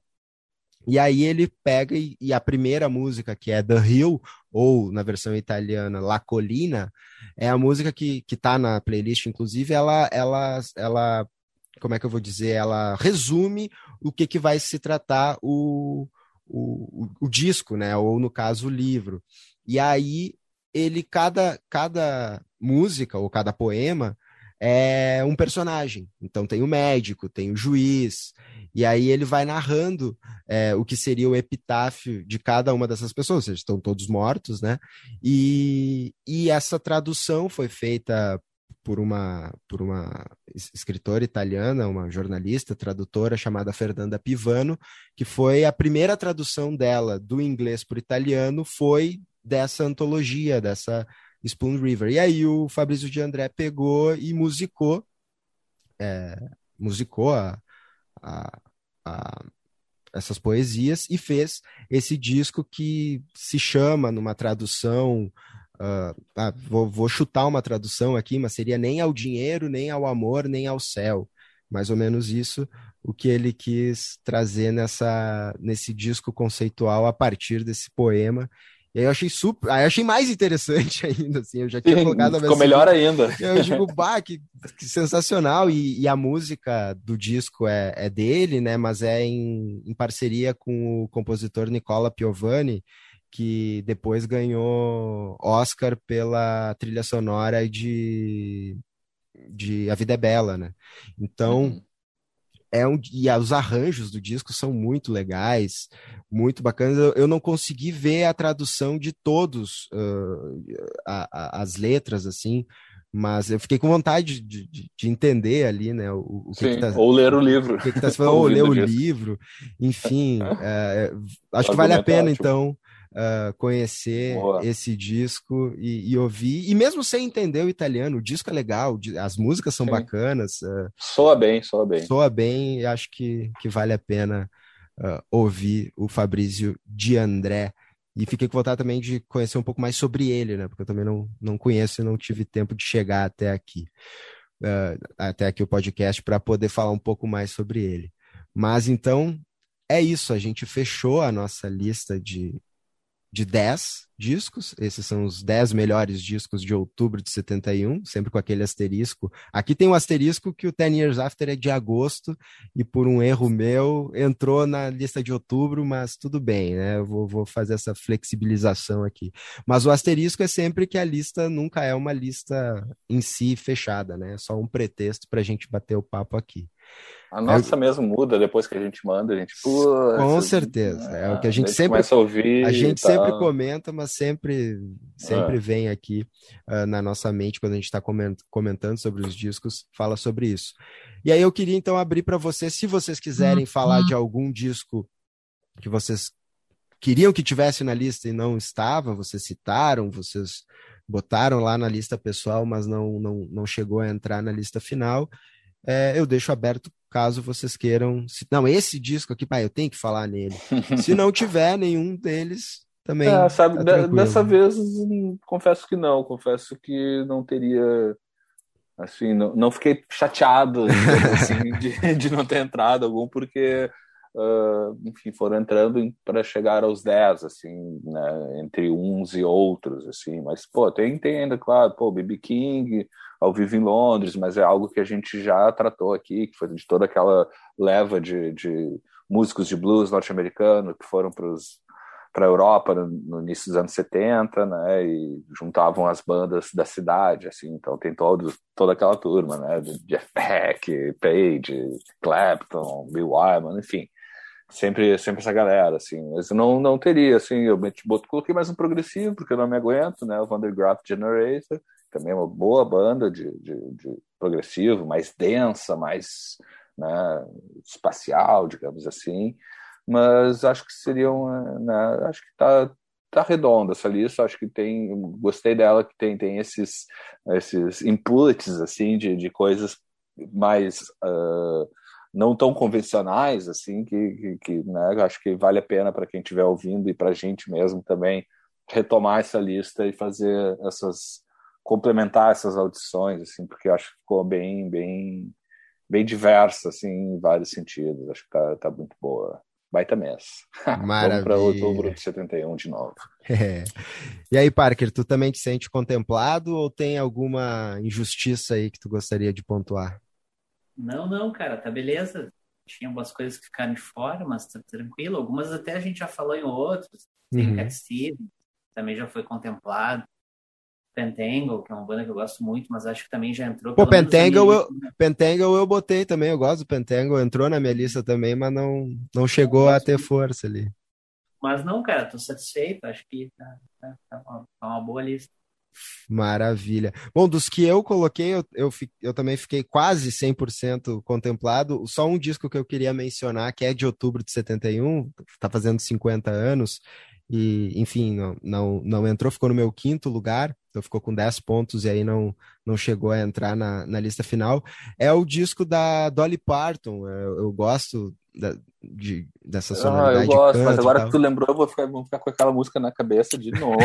meu, Bom, é, faz parte, fala, faz parte. Mas, mas eu também eu adoro ela, adoro ela. Adoro. Não, é Cult of Many Colors, né? Que é o nome desse disco e que é um, um, disco muito importante na, na carreira da Dolly Parton. A Dolly Parton que é muito confundida nos memes da internet com Ana Maria Braga atualmente. Não sei se vocês já viram uma foto atual dela, mas assim, se vocês puderem procurar agora e botar Dolly Parton 2021, 2020, é, vocês, é, vocês lembra, vão, lembra. Vão, vão, vão, ver que já, já, já rolou meme fazendo essa, essa comparação. E é um disco massa e importante na carreira dela, um disco que eu gosto muito, né, da, do som mesmo, eu curto bastante, mas uma coisa que eu acho legal do disco é que, bom, tem essa questão pessoal dela, que Coat of Many Colors, né, seria o o casaco de várias cores, tem relação com o, o casaco de, de, de, né, que,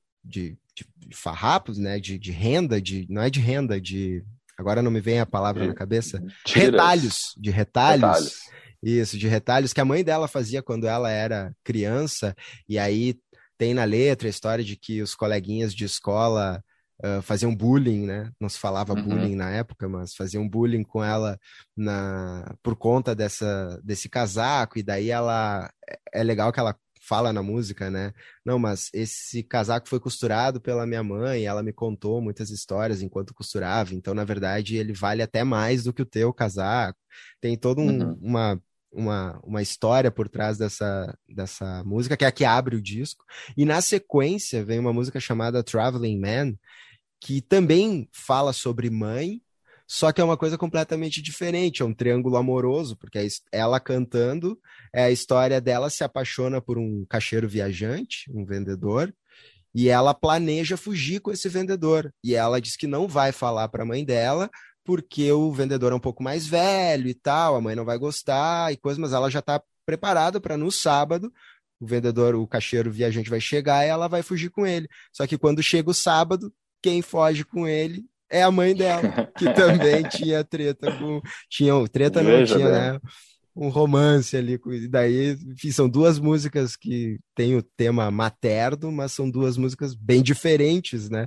Uh, com, com, com histórias bem diferentes contadas logo no início do, do disco. É uma curiosidade que eu achei interessante falar e sugeri para as pessoas ouvirem a Dolly Parton. Mas era esse disco só que eu queria falar. E antes da gente entrar na parte realmente final do, do podcast, só citar dois discos que estavam na nossa lista final e não foram citados por ninguém, mas mais por um registro mesmo.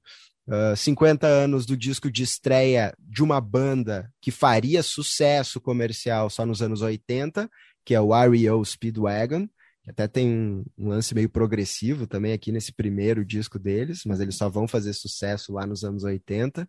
E é o primeiro disco dos Doors sem o Jim Morrison, né? Saiu Other Voices em outubro de 71, o Jim Morrison que morreu, né, na metade do ano de 71, do Clube dos 27, a gente falou isso já no, se eu não me engano, no episódio de junho ou julho. E aí aqui o Manzarek e o Krieger, eles se revezam nos vocais. E aí é o primeiro disco dos Doors sem o Jim Morrison, e daí aí é, tá, tá, acho que está mais do que explicado porque que também acabou não entrando na, na lista final. Apesar de serem dois baita músicos, acho que né, sem o Jim Morrison, os Doors perdem, mu perderam muito, né? Com certeza. Mas é isso aí que eu gostaria de falar. E agora sim a gente vai para aquela parte final, onde a gente dá uma passadinha rápida pelo que mais tocava, o que estava no topo das paradas em outubro de 71. As mais ouvidas.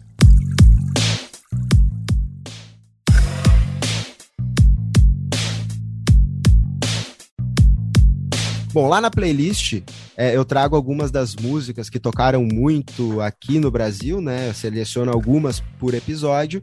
Aí, só para a gente ter uma ideia, né, do que que rodava muito nas rádios em 70, no ano de 71, né? Não necessariamente no mês de outubro, mas no ano de 71. Aí tem lá Altemar Dutra, tem Cláudia Barroso, tem todos os estilos são contemplados também. Tem o Taiguara, que fazia muito sucesso, viria a ser, na sequência, o músico mais censurado pela ditadura, né?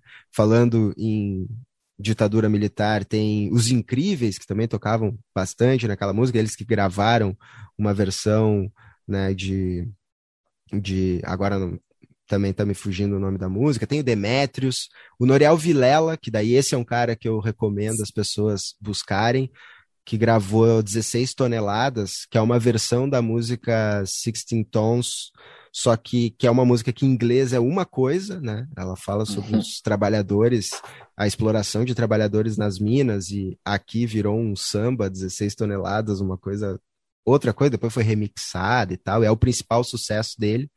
Ele tem uma voz grave, muito muito foda, assim, e, e, ele teve uma carreira curta, morreu cedo também, vale a pena buscar o trabalho do Norel Vilela, e o João Só, que lançou Menina da Ladeira, seu principal sucesso, também é, era fazia muito sucesso naquele momento.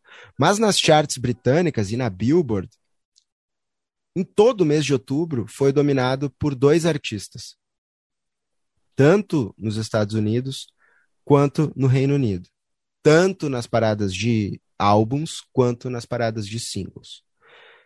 John Lennon com Imagine e Rod Stewart com Every Picture Tells a Story. Aí, na Billboard, o Rod Stewart ficou quatro semanas em primeiro lugar, de outubro, que foi nosso segundo lugar do mês de maio. E aí, na última semana, o Imagine do John Lennon desbancou o Rod Stewart lá na Billboard. Já no, no Reino Unido, o Rod Stewart também ficou em primeiro lugar, mas durante três semanas. Ele tinha chegado ao topo lá na última semana de setembro. E o Imagine, do John Lennon, que foi o nosso segundo lugar da lista de setembro, desbancou ele lá também uh, nas charts britânicas. Já nas paradas de singles, bom, aí foi só o Rod Stewart que com Maggie May ficou em primeiro lugar todo mês de outubro, tanto na Billboard quanto no Reino Unido.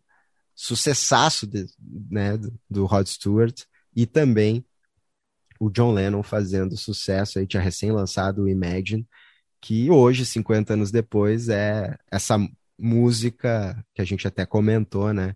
Uma música que já, já deu uma saturada também e tal, mas aqui era o lançamento. Era uma boa batalha de, de single aí, né? Dois grandes, nossa, uhum. single.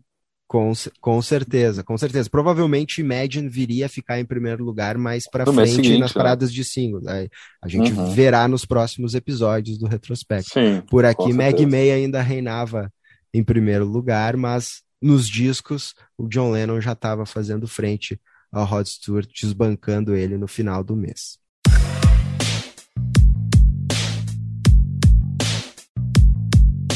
E era isso, pessoal. A gente finaliza assim o nosso podcast do mês de outubro de 71 com a participação do Lúcio Brancato, participação do mestre Marcelo Parker também. E por isso já vou agradecendo demais a presença de vocês aqui. Trouxemos o nosso grande campeão de outubro, Pink Floyd, com o Medal. Falamos sobre a nossa lista dos 10 melhores de outubro de 71 e já agradecendo a presença de vocês, eu peço para vocês darem aquele tchau para os nossos ouvintes, deixando alguma dica, fazendo no nosso retrospecto um prospecto do que o pessoal pode buscar, pode procurar, que tenha a ver com música que vocês acham achem que val, valha a pena uh, os nossos ouvintes conhecerem. Parker, deixo a palavra contigo. Então tá, cara, mais uma vez foi um prazer ter participado, sabe? Pode contar sempre comigo aí. Minha dica, então, vou deixar mais um, uma dica de um documentário produzido pela Netflix. Uh, não era a intenção inicial, mas agora eu me dei conta que já fica como uma homenagem ao Charlie Watts. Acho que esse é o primeiro programa que a gente faz, né? Depois dele ter feito a passagem. Ah. Então, minha dica é um documentário produzido pela Netflix, Kit Richards Under the Influence. É um documentário muito legal, uh, participação do Tom Waits, do Buddy Guy, uh, o Keith Richards encontra eles, né, ao longo do filme, assim. Uh, tem uma história que, que, eu, que eu achei muito legal, engraçada, assim, uh, que ele conta, assim, que durante décadas, assim, ele ficou sem falar com o pai dele, e aí lá pelas tantas, o pai dele um dia entrou em contato, dizendo que queria vê-lo, e ele ficou muito ansioso, muito nervoso, preocupado com aquele encontro, porque o pai dele era super crítico do tipo de vida que ele levava, do envolvimento com drogas e tal. E aí ele conta que ele ficou com tanto medo que ele levou o Ronnie Wood junto no encontro, né, para defender ele, qualquer coisa. E, cara, e desde então o pai dele se tornou o melhor amigo dele. Aí o, o filme tem umas fotos ali, ele já faleceu, né? Mas ele fala que foi um momento muito especial da vida dele, esse, esse encontro, depois de décadas. Foi iniciativa do pai, né? E, e, enfim, e tem momentos bem emocionantes. No final, ele fala sobre os netos e tem umas imagens dele em família, assim, um Keith Richards muito caseiro, assim, muito diferente, né, da, da imagem que a gente tem. Né? Fica essa dica, é um, é um filme acessível também, né? Enfim, quase todo mundo tem Netflix, então é fácil de encontrar. Under the Influence, é a dica do, do mês aí. Maravilha. Lúcio, muito obrigado pela tua parceria mais uma vez. Qual é a tua dica? Valeu, Eduardo. Valeu, Parker. Sempre um prazer, sempre bacana a gente trocar e conhecer, né? A gente acaba, eu sempre falei isso também, que é bem interessante, a gente acaba tendo acesso a algumas músicas, alguns artistas que de repente, né, passa batida, assim, é, é legal fazer esses reviews, assim. Só pegando ainda do, né, se eu não me engano, nesse documentário, né, agora que, que o Parker falou, né, do, do Keith Richards e tal, eh, em função da, também da, da passagem aí do Charlie, uh, o Steve Jordan, que está né, nas baquetas, né, indicação do próprio Charlie e tal, para substituí-lo no começo da turnê e tal.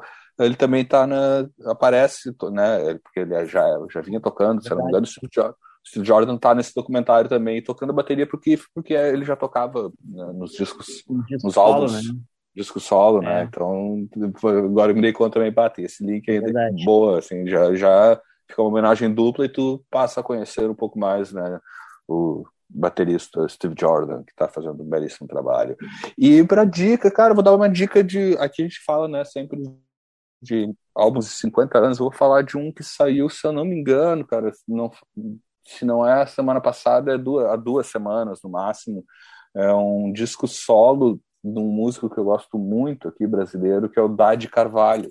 O Dade, conhecido é, principalmente pelo né, baixista né, do, do, do, dos Novos Baianos, a Cor do Som também. Fez muito, alguns trabalhos também para Rita. Enfim, tocou com toda a música brasileira, né, mas principalmente com, com os Novos Baianos e a Cor do Som tocou com Rita Lee, com os tribalistas, tudo lá, Marisa Monte e tal. Caetano. E ele lançou. Oi? Caetano também. Caetano também, enfim, tocou com. Ele é né? o Leãozinho, né? Ele é o Leãozinho, exatamente, é o famoso Leãozinho, né? E além de ser o Leãozinho de Caetano, é um grande baixista também, e um baita compositor, né? Muitas muita das coisas, dos hits ali que a gente, as pessoas ouviram, principalmente ali da turma dos tribalistas e tal, ele estava diretamente envolvido ali nos dois álbuns também. E, e, ele lançou um disco solo, como eu disse, acho que é máximo há duas semanas atrás, Uh, um disco curto, ele tem poucas músicas, não dura nem meia hora o disco e tal, tá em todas as plataformas de streaming do Dade, se chama Todo, Todo Vento.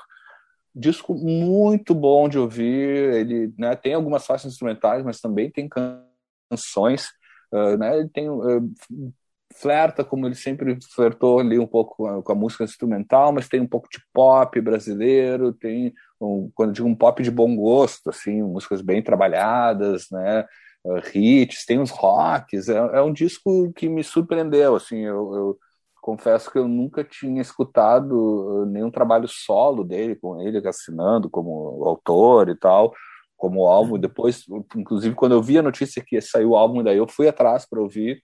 Aí que eu descobri que ele já tinha, tem também um ou dois álbuns solos, ele não tem muita coisa assim lançado como, como artista solo mas com, com outros artistas, obviamente, e é um disco que eu recomendo muito, tá em toda, é, eu pelo menos escutei nas plataformas de streaming da vida, tem por aí, escolha a sua favorita e ouça, porque é uma bela audição, e até, como eu disse, eu gostaria que o álbum até fosse um pouco mais longo, é aqueles discos que passam muito rápido, são músicas curtas, né, ele é quase, diria que é quase um EP, assim, mas é, enfim, foi lançado, vai atrás, Dade, chamado Todo Vento Disco.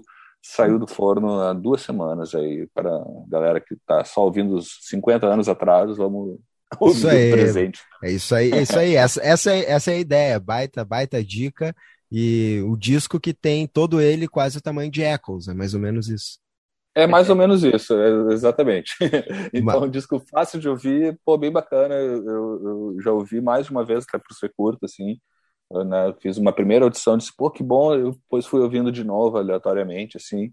Recomendo, baita, baita, baita surpresa, assim, realmente, assim, ele canta e tal, faz as vozes, não, não, não me recordo agora, confesso que eu não parei para ler ainda sobre o álbum, porque infelizmente as plataformas de streaming não nos entregam ainda, algumas não nos entregam ficha Sim. técnica e tal. E mesmo as que é entregam, algo... às vezes é difícil de tu encontrar. É né? Encontrar, exatamente. Mas não sei, então não sei dizer se é um álbum onde ele toca todos os instrumentos. Ele é conhecidíssimo, né, por ser um multi-instrumentista de extrema qualidade, tanto como baixista, arranjador, guitarrista, violão, né? Boa parte dos arranjos ali para Marisa Monte, Carlinhos Brown, aquela turma são dele.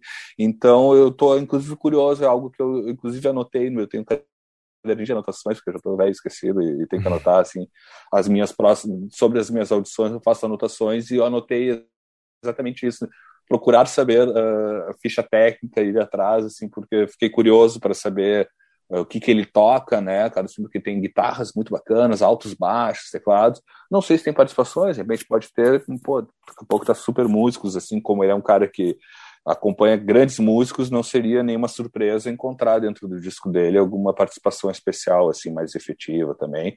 Mas recomendo, o disco tem grooves bacanas, né? No, no, no disco de baixista a gente sempre espera isso e ele contempla isso, mas vai muito além, assim, acho que tem, tem um pops bem trabalhados e rockinhos, assim, enfim, com um refrão bacana, assim, que em outras em outras épocas poderiam ser hits radiofônicos, inclusive. Assim, acho que é um, acho, fiquei realmente bem surpreso assim, com, a, audição.